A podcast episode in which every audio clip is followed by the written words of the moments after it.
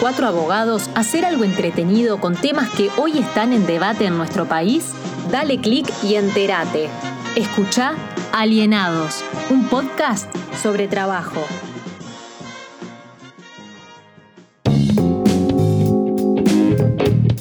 Estamos en Alienados, un podcast en el que cuatro abogados vamos a intentar tocar temas jurídicos en clave no jurídica. Hoy en el primer capítulo vamos a hablar sobre ocupaciones. En Uruguay la reciente ley de urgente consideración, LUC, introdujo un artículo bajo el título Libertad de Trabajo y Derecho de la Dirección de la Empresa que dice que el Estado garantizará el ejercicio pacífico del derecho de huelga, el derecho de los no huelguistas a acceder y trabajar en los respectivos establecimientos y el derecho de la dirección de las empresas a ingresar a las instalaciones libremente.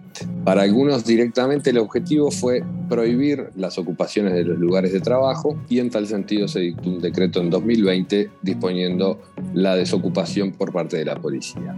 Para otras opiniones. La ocupación es una medida lícita del derecho de huelga. Y bueno, vamos a hablar con Andrea. Buenas tardes, buenas noches. Con Lorena. Hola, buenas noches. Y vamos a hablar con Bruno. Buenas noches a todos y todas. Eh, nada, les dejo las palabras a los que saben. Bueno, no es fácil hablar de esta norma porque hay mucho hablado, hay mucho camino hasta ahora y además tampoco sorprende el contenido de la misma. Yo creo que muestra un perfil liberal que es el que ha tenido el gobierno hasta ahora eh, en lo que tiene que ver con la regulación del trabajo. ¿Y en qué se ve este corte liberal? En dos cosas. Primero, en la negación del conflicto. Y en segundo lugar, en la comprensión del contenido de los derechos que regula. En este caso vamos a hacer referencia al derecho de huelga. Pero en esos dos aspectos es en donde se ve eh, con mayor claridad esto que estaba comentando. ¿Qué pasa con la negación del conflicto? ha salido, incluso en los medios, mm, de parte del gobierno, han salido a hablar del conflicto y mencionando o tratando al mismo como si fuera una patología, como una desviación, digamos, del orden que tienen que tener las relaciones de trabajo. Es el demonio el conflicto.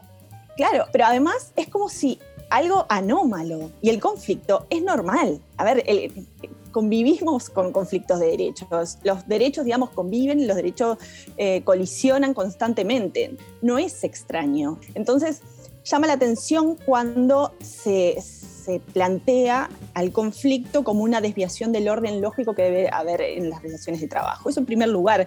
Ahora, yo creo que el tema del conflicto no es el tema en sí mismo, sino es cómo resolvemos ese conflicto.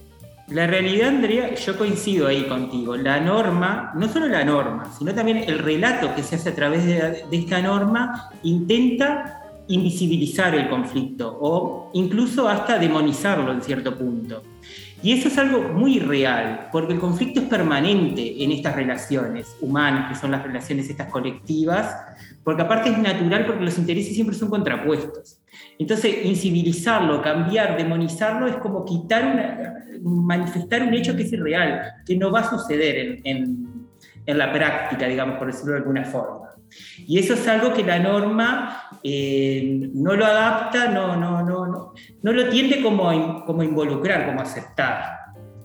Después la norma en sí lo que hace es otra cosa que es muy común en el derecho, que es, digamos, ponderar, elegir entre qué derechos prefiere, cuáles le va a dar más importancia a uno sobre otro. Y básicamente lo que nos dice es que frente a un, eh, a un conflicto sindical, ante el ejercicio del derecho de huelga, se tienen que respetar otros dos, que es el derecho a la propiedad del empleador y el derecho al trabajo de los no huelguistas. Y hace una elección directa. Aparte, de una cosa, ¿no, Bruno?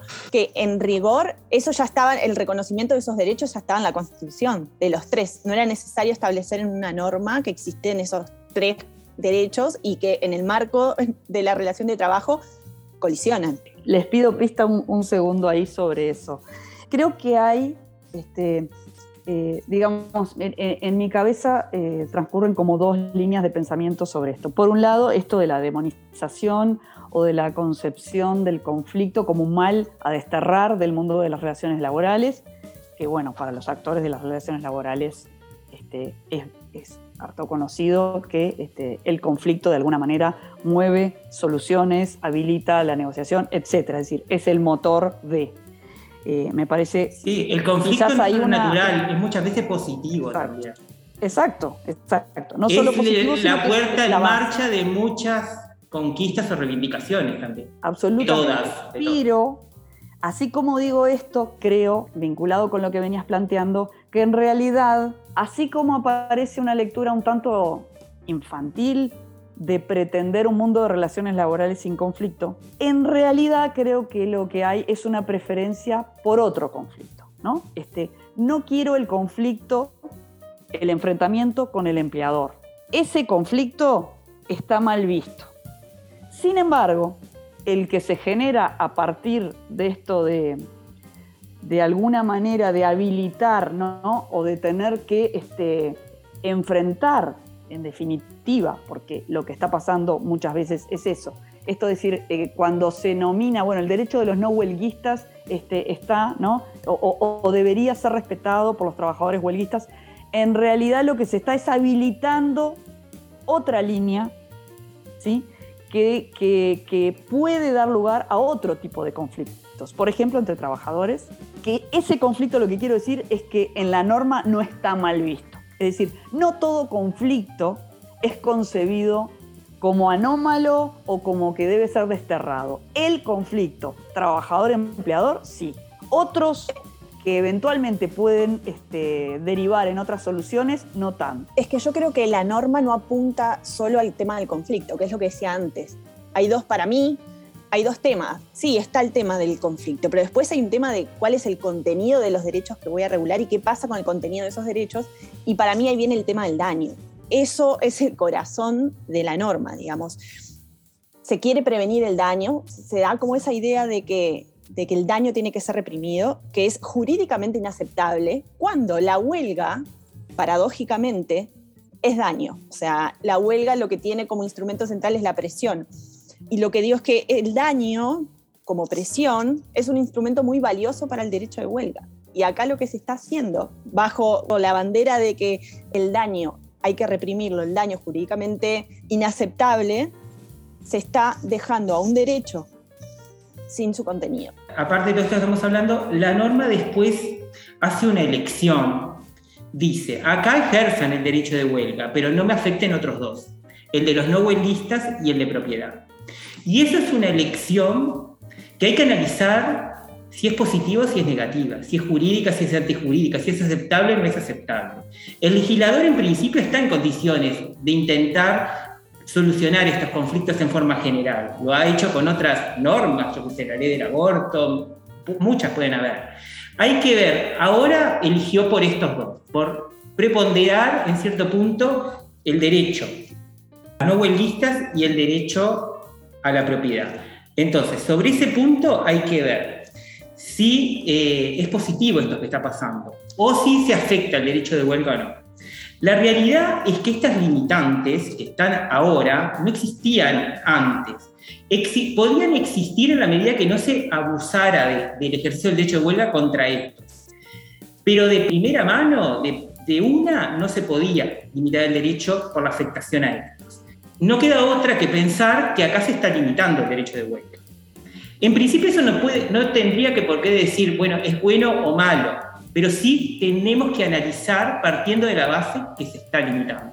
Es verdad que es un conflicto de derechos, hay derechos que van a, salir eh, ganando y otros que van a perder. Sí, se va a perder algo. Eso estamos totalmente de acuerdo. El tema es cuál hacemos que prevalezca. A mí lo que me parece es que el derecho de huelga em, es socialmente relevante porque es la única herramienta que tienen los trabajadores de presión. Creo que es un derecho jurídicamente o socialmente además necesario para los trabajadores, jurídicamente esencial y que además es un derecho muy atípico. Estamos diciendo que es un derecho en el cual el propio, la propia constitución y el propio ordenamiento jurídico habilita a que sea ejercido con presión y que eventualmente puedan devenir daños. A esto hago una nota al pie. ¿Cualquier daño debe ser protegido? No. Bueno, ahí van a haber matices, pero también hay medios, digamos, dentro del sistema para proteger en caso de, eh, de que ese daño sea injustificado o sea totalmente desproporcionado, mejor dicho. cuando vamos a pesar a ver este juego, cómo lo resolvemos, me parece que hay que ver cuál es la afectación, cuál es el derecho que sale más afectado de toda esta, de toda esta pelea, digamos. Yo en principio tengo una posición de que no creo que existan derechos más importantes que otros. No, no creo que el derecho de huelga sea más importante que el derecho a los no trabajadores, ni creo que el derecho de huelga sea más importante que el derecho a la propiedad, ni viceversa. Creo que los derechos están en un plano de igualdad. Después pueden armonizarse, pueden convivir, o se pueden confrontar, no pueden convivir y se tendrá que elegir uno sobre otro. ¿Qué pasa? En estas situaciones donde el conflicto es natural, sucede todo el tiempo, parecería más acorde resolver ese entramado de conflictos, digamos, en el caso concreto. Es decir, determinar si en los casos en concreto verdaderamente se está ejerciendo la huelga de una forma lícita, acorde, no abusiva, o verdaderamente se está ejerciendo la huelga de una forma eh, que no es abusiva, por más que afecte a otros derechos. Porque como bien dijo Andrea, la huelga siempre va a afectar derechos, no la podemos privar de esa característica, es natural, es imposible una huelga que no daña. Entonces, sobre esa base, ¿está bien lo que hizo la ley de ya preferir sobre estos dos derechos? Desde mi perspectiva es una decisión que mm, no es adecuada, ni siquiera parecería justa, puede incluso dar a situaciones un poco absurdas. Por ejemplo, un solo no huelguista que quiera trabajar y desarme la huelga. O, trabaja, o empleadores que convenzan a uno o dos trabajadores de que se opongan a esta situación, digamos. Entonces da para maniobras la ley porque simplemente por la simple afectación de esos derechos ya declara ilegítimo una huelga no era que antes se podía barrer con estos derechos con la huelga, no era que la huelga estaba por encima de esto, sino que se analizaba en el caso concreto si los afectaba o no le afectaba y en el caso concreto cuál tengo que ponderar. Ahora la ese análisis se priva. Un, un, paréntesis, la huelga, por ejemplo, en los servicios esenciales, ahí se limita la huelga. Claro, el Uruguay ya tiene concebido eso este, en, su, en su reglamentación de la huelga, ¿no? Pero bueno, este, si habrá habido polémica sobre cuando se consideró algún servicio esencial y habrá generado este revuelo, por ejemplo, en el caso de la educación en el año 2015, ¿no? que tuvo que, en definitiva, hubo una marcha atrás. Este, pero sobre este asunto, lo que, decías de, de, la resolución por el caso concreto, es bien importante, no solo por resolverlo en el caso concreto, sino que esto se venía resolviendo. No había una andanada de daños y ocupaciones que estaban afectando y ocasionando este, ilegítimamente, ¿no? Parálisis de la... No, en realidad el mecanismo de acudir a la justicia y concretamente a la justicia civil por la vía del amparo, este, permitía justamente este, esa valoración, ya sea cuando se cuestionaban los mecanismos, si había un piquete, si había una ocupación, qué definición, se integraba o no la definición de huelga, en el caso concreto, qué afectación podía haber al derecho de propiedad. Lo hacía un juez, ¿no? Y a mí me parece importante también eso del lugar del, tercero. El derecho de los no huelguistas también estaba eh, sumamente considerado en, las sentencias que se dictaron. Bueno, muchas sentencias fallaban protegiendo a los no huelguistas. Era el principal motivo por el que se declaraban las ocupaciones ilícitas. Pero igual ahí había un análisis de si ese ejercicio del derecho de huelga en el caso concreto afectó en forma desmedida al derecho de los no huelguistas y preponderada el derecho de los no huelguistas. Por eso en este caso la ley directamente te dice que, que no se va a hacer ese análisis. Yo creo... Eh, directamente declara ilegítima la huelga. Lo que quería decir este, es que en realidad, si bien intenta hacer eso, ¿no? Este, yo tengo siempre la sensación, pero bueno, es, una perspectiva un poco cínica que a veces tengo sobre las normas y esto de pretender resolver conflictos tan complejos sociales con este, un artículo. ¿no? Realmente creo que es una empresa que va a fracasar. Por ejemplo, si nosotros cuatro empezamos a razonar por el absurdo, ya lo planteó Bruno, ¿no? Este, un no huelguista puede dar vuelta a toda una situación o yo puedo pensar que ese artículo, si lo leo, me habilita a ocupar si yo permito un corredor para que ingresen no huelguistas y los directivos de la empresa, a contrapelo quizás de la motivación de la norma. ¿no? Estos conflictos no se resuelven en un escritorio con una declaración escrita. Los conflictos sociales y los conflictos laborales no se resuelven por decreto y cuando digo decreto me refiero al diseño de un articulado y creo que va a generar otra serie de problemas que igualmente van a finalizar en la justicia.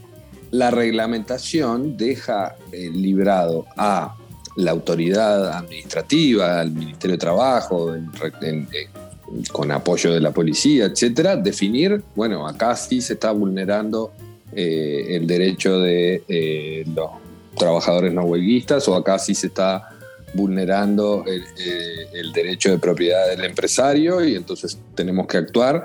Cuando eso se hacía eh, antes de esta norma, se hacía por parte de un juez y eh, también eh, es importante algo que, se mencionó hace un rato, medio por encima, el hecho de que se, había dicho que cuando la normativa anterior, que venía del primer gobierno del Frente Amplio, como que habilitó las ocupaciones, bueno, y una andanada de, ocupaciones de lugares de trabajo y seguimos viendo cómo eh, esa modalidad sigue siendo la excepción. Porque sí, porque evidentemente eh, eh, dentro de la forma de ejercicio de la huelga, sí es la más intensa o la más violenta. También eficaz. Y, la más nociva a los intereses del empleador. Por eso también choca más. Pero le cuesta mucho a los trabajadores ocupar, ¿eh? Ojo, para ellos es muy costoso ocupar. Es una medida que para sostener en el tiempo los trabajadores es muy difícil y eso tampoco se dice y tampoco se, utiliza tanto por eso. Requiere asumir una responsabilidad o requería en el régimen del decreto anterior muy importante. Igual todos sabemos que, este artículo, digamos que si bien hay un discurso sobre que este artículo está hecho para las ocupaciones, en principio ni lo menciona, digamos, en las ocupaciones. Pero em, después hay que tener en cuenta también que las ocupaciones, como decía Lorena, no eran un problema en Uruguay. Entonces es un poco falaz hablar de que esto surgió por las Sí, pero ¿sabéis lo que pasa? Bruno? No es un problema, pero no desconozcamos que si comparamos la praxis sindical uruguaya con el, pongamos la región, las ocupaciones en Uruguay tienen un protagonismo que no tienen en otros países.